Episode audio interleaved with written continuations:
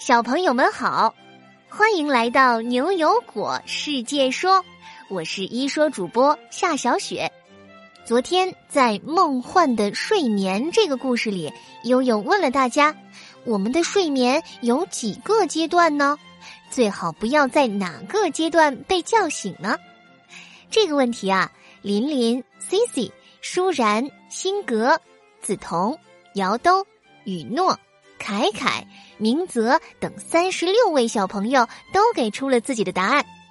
我们来听听晶莹、哈哈和国伟是怎么说的吧。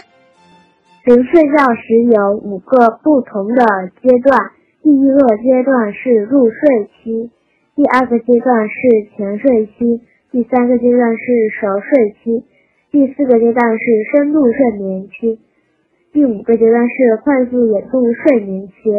我们不能在深度睡眠的时候起来，因为我们会感到头昏、眼胀、不舒服等各种症状。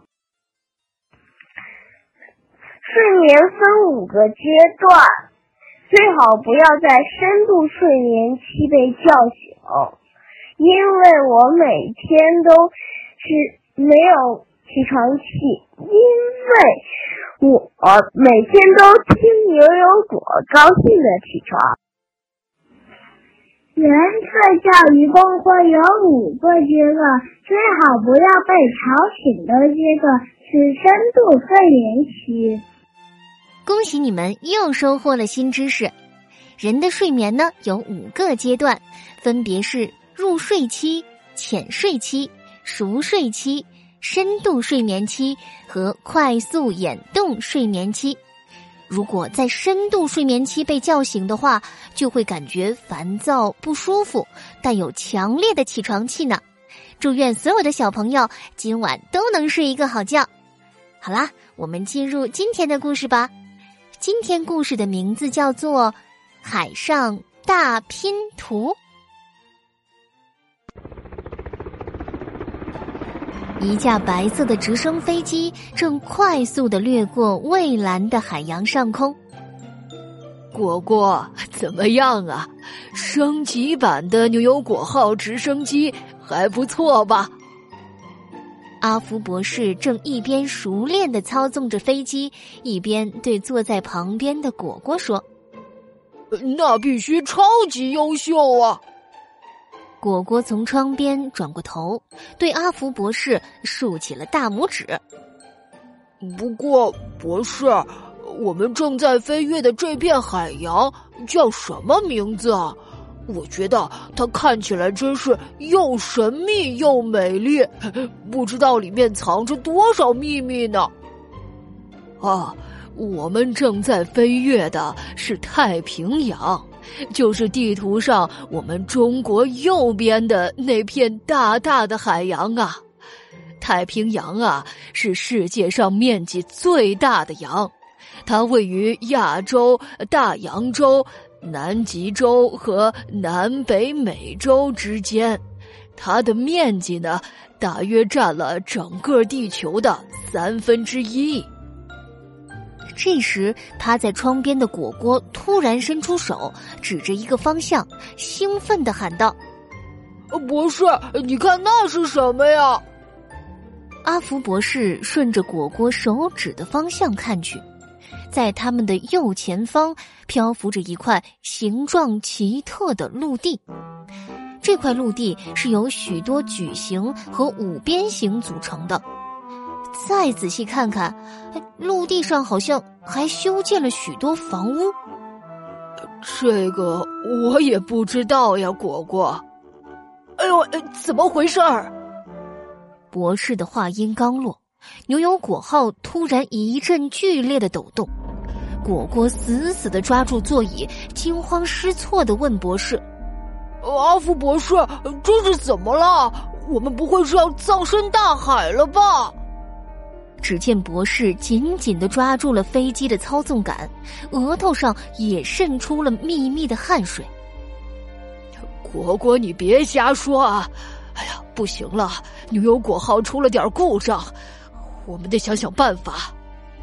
果果闭上了眼睛，紧张的脚趾头都抓紧了。博士，有什么办法呀？您您快想想，我现在脑子一片空白啊！博士看着前方一片绿油油的空地，哎，有了有了！这样，我们要紧急迫降，就降落在那片草地上吧。大海上哪来的草地呀？啊，博士，您您真的要降落了？果果眼睛都不敢睁开，只是感受到飞机正往下冲。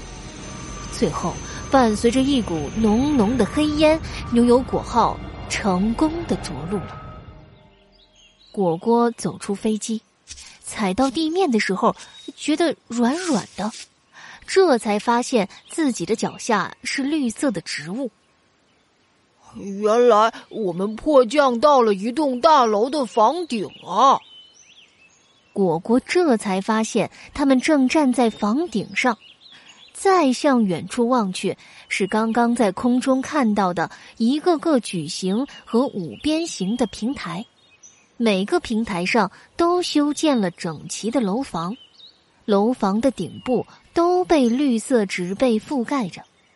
果果不禁感叹道：“天哪！”我感觉这简直就是一座漂浮在海上的城市啊！你们是谁？为什么会在这里？一个低沉的女性声音从阿福博士和果果的身后传来。他们转头一看，一大群银色的钢铁外壳的机器人正悬浮在空中，讲话的正是最前面的那个机器人。果果有些害怕的躲在博士身后，博士回答道：“啊，呃我们啊是来自牛油果市的人类，因为我们的飞机出了点故障，所以迫降到了这里。请问这里是哪里啊？这里是全球第一个漂浮国家，我们正漂浮在南太平洋，位于法属波利尼西亚的塔希提岛海域附近。”我们是守卫这里的机器人，根据我们的规定，像你们这种入侵者就应该被扔到海里去。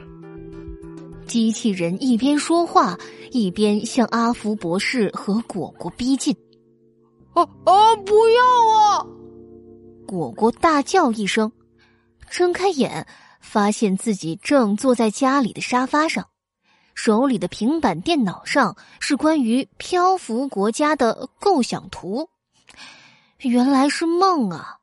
果果长长的舒了一口气。听到果果的喊声，正在果果家玩遥控汽车的牛牛赶忙走过来，问道：“果果，你怎么了？做噩梦了？”果果绘声绘色的向牛牛描述了自己的梦。牛牛听后哈哈大笑，对果果说：“果果，你这脑洞也太大了吧！”全球第一个漂浮国家已经开始实验了，到了二零五零年，可能就会有很多这样的漂浮国家了呢。我和你说啊，这真是太酷炫了！他们的城市会分成长方形或者五边形，一块儿一块儿的，然后每一块儿还根据居民的需要重新排列呢，简直就是一个浮动的海上拼图啊！不过我还没听说这上面会有机器人呢。哎呀，哎呀，我就是太有想象力了嘛！呃，我看新闻上还说，未来几年这个漂浮国家上会建造酒店呢、办公区啊，还有住宅啊。那些建筑的材料，天哪，不是钢筋水泥，而是当地的竹子、椰子纤维、可回收金属和塑料呢。不过，我觉得很奇怪啊。生活在陆地上不好吗？我们不就生活的很快乐吗？生活在陆地上当然不错啊，不过最近全球变暖，海平面上升，许多岛屿都面临着被淹没的危机。如果漂浮国家的设想能够成为现实，不就可以解决这个问题了吗？而且啊，漂浮国家的设想实现，可以为人类的可持续发展提供另一种可能性呀。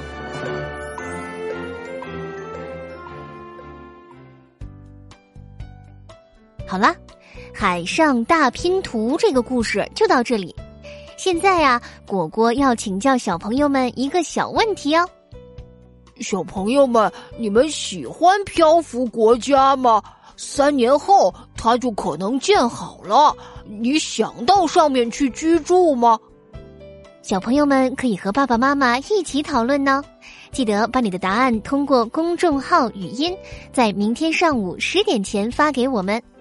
果果提醒大家一句。发语音的时候，记得要声音洪亮，还要通过文字告诉果果你的名字哟。